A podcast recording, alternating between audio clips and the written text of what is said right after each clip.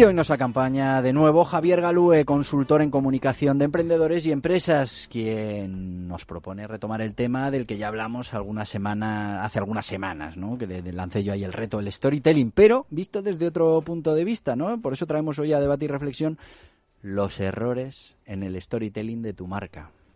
Muy buenos días, muy temprano hoy domingo, pero entusiasmado. Eh, sí, es que acuérdate que el domingo que, bueno, el último domingo que he podido venir, hablamos del storytelling. Sí, menos de los que yo quisiera. ¿eh? Yo quisiera venir todos los domingos, pero bueno, hay que buscar clientes, sabes que hasta en domingo. Los autónomos tenemos, lamentablemente tenemos que buscarlos todos los días. Y bueno, hablábamos de la importancia que tenía realmente el storytelling de una marca, de una empresa o de incluso de un autónomo, ¿no? Donde Mm, decir lo que tú haces no es lo mismo que contar lo que tú haces, ¿no?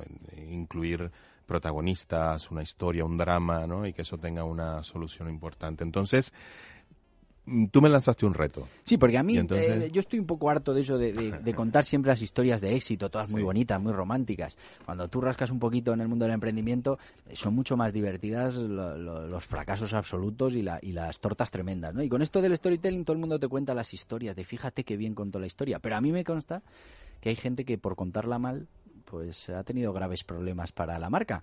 Y ese es el reto que yo te lanzaba. Cuéntame. No, hay, muchísimas, aunque te quiero confesar que conseguí muchas más en la política que en la empresa, ¿no? no te quiero ni contar cada vez que ponía en el buscador eh, mal storytelling, wrong storytelling en inglés, madre mía lo que salía. Pero bueno, sí hay muchas. Yo no voy a poner todo, pero sí quería poner una en, eh, que... No, hace falta que me des marcas, ¿eh? Quiero decir que... no, no, no, pero sí te quería... De muchísimas que he conseguido.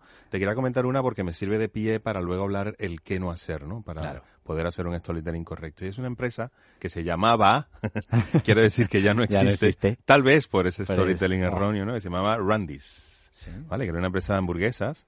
Y el storytelling que ellos impusieron, eh, americana, por cierto. Sí eh, el storytelling que ellos impusieron en toda su publicidad, en todas sus redes, en todo. Bueno, en aquella época eso, fue, las redes no estaban tan eh, implantadas en la sociedad, pero ya eran importantes.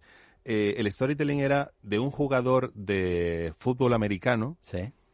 que era el guay, el que comía sus hamburguesas Randy's, y un jugador de soccer, o sea, el fútbol que nosotros conocemos, que no, que comía la hamburguesa McDonald's, que no salía McDonald's, perdón por la marca. Y claro, ¿Qué sucedió? Que el malo de la historia era el que comía, por supuesto, en la competencia, que jugaba fútbol. Que era como de segunda, de segunda. Sí, el fútbol que mola es el, el fútbol americano. claro, eh, todos los clientes que les gustaba el fútbol nuestro, que jugaban el fútbol nuestro, empezaron a decir, pero porque yo tengo que ser el malo de la historia. Parece mentira que solo el hecho de, de contar un cuento, pero que en ese cuento tú como cliente eres el malo, y después vuelves a sacar otra compañía y eres el malo otra vez. Y vuelves a ser el malo, el, el, el, el, flojillo.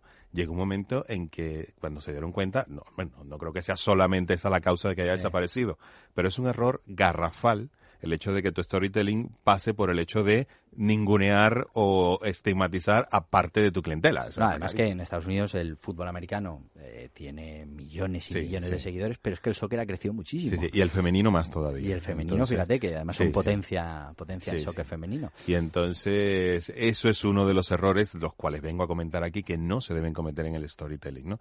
Y fíjate que, bueno, ahora estamos hablando de una empresa que repara móviles a domicilio, y qué, importante sería que ellos cuenten una historia de una persona que porque le han venido a domicilio a reparar su móvil, le han salvado de muchas molestias o le han resuelto un problema familiar. O sea, el hecho de contar esa historia de Manolo, que tal, que me vinieron a mi casa, es muy diferente a decir, voy a tu casa a reparar móviles, ¿no? En ese sentido, por cierto, eh, tómalo en cuenta. Sí, sí, lo tomaré, lo tomaré.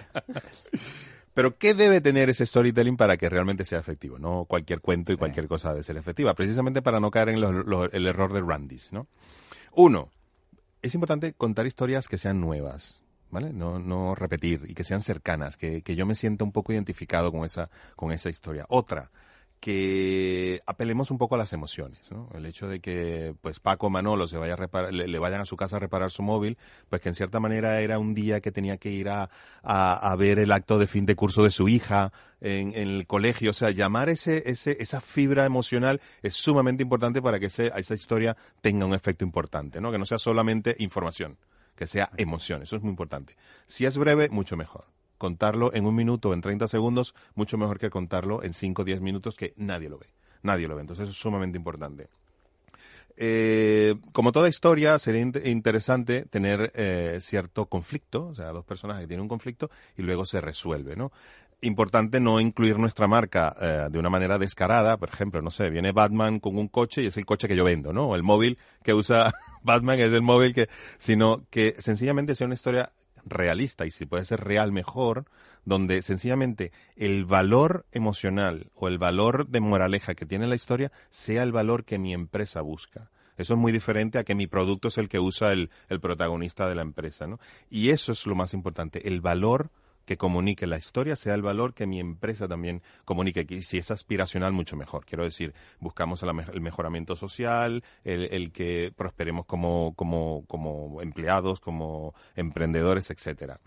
Eh, algo muy importante en todos los storytelling que casi nunca lo veo y es para mí básico es eh, una historia que tenga una llamada a la acción. Se llama call to action. Quiero decir que cuando cuentes tu historia, no la gente, que la gente no se quede, ay, qué guay, qué bonito, sí, siguiente, sino que, oye, ya que has escuchado, eh, has escuchado tu historia y te ha gustado, pues ahora necesito que o me llames o me escribas un correo o, o busca, quiero decir, tiene que tener una reacción por parte del que escucha para que de cierta manera nos beneficie, entre comillas, como empresa por sus datos, por, por, por, por, fidelizarlo, etcétera. Entonces, ese call to action al final de, o llamada a la acción al final de la historia es sumamente importante. Tema de la próxima semana, muy bueno. O sea que, no, no, no lo voy a decir, se lo digo. No, mira, me quedan 20 segundos. Ah, hablabas de casos de política. Sí. Uno rapidito. Bueno, la niña, de, la niña de Rajoy nos viene a la mente. y, Pedro Sánchez también. Hay unos vídeos virales en YouTube donde él, contaba la historia de una chica que hoy se llamaba Julia, mañana se llamaba Petra. era Entonces, las historias inventadas no sirven, no sirven. Pues muchísimas gracias, Javier Galúe, por habernos traído, pues eso, la cara B de lo que es el storytelling. Y bueno, pues eh, la próxima semana a ver si es verdad que, vienes y, nos cuentas ese, ese tema importante para que podamos debatir y reflexionar. Y bueno, pues no nos queda tiempo para más, nos vamos hasta la semana que viene aquí en el Radio. Y recuerda, Mundo Emprende, toda la información durante las 24 horas del día en mundoemprende.com, el portal online para emprendedores, para pymes y para autónomos. Mundo Emprende, un programa comprometido con el emprendimiento responsable. Patrocinado por Anerea, con Borja Pascual. Es Radio.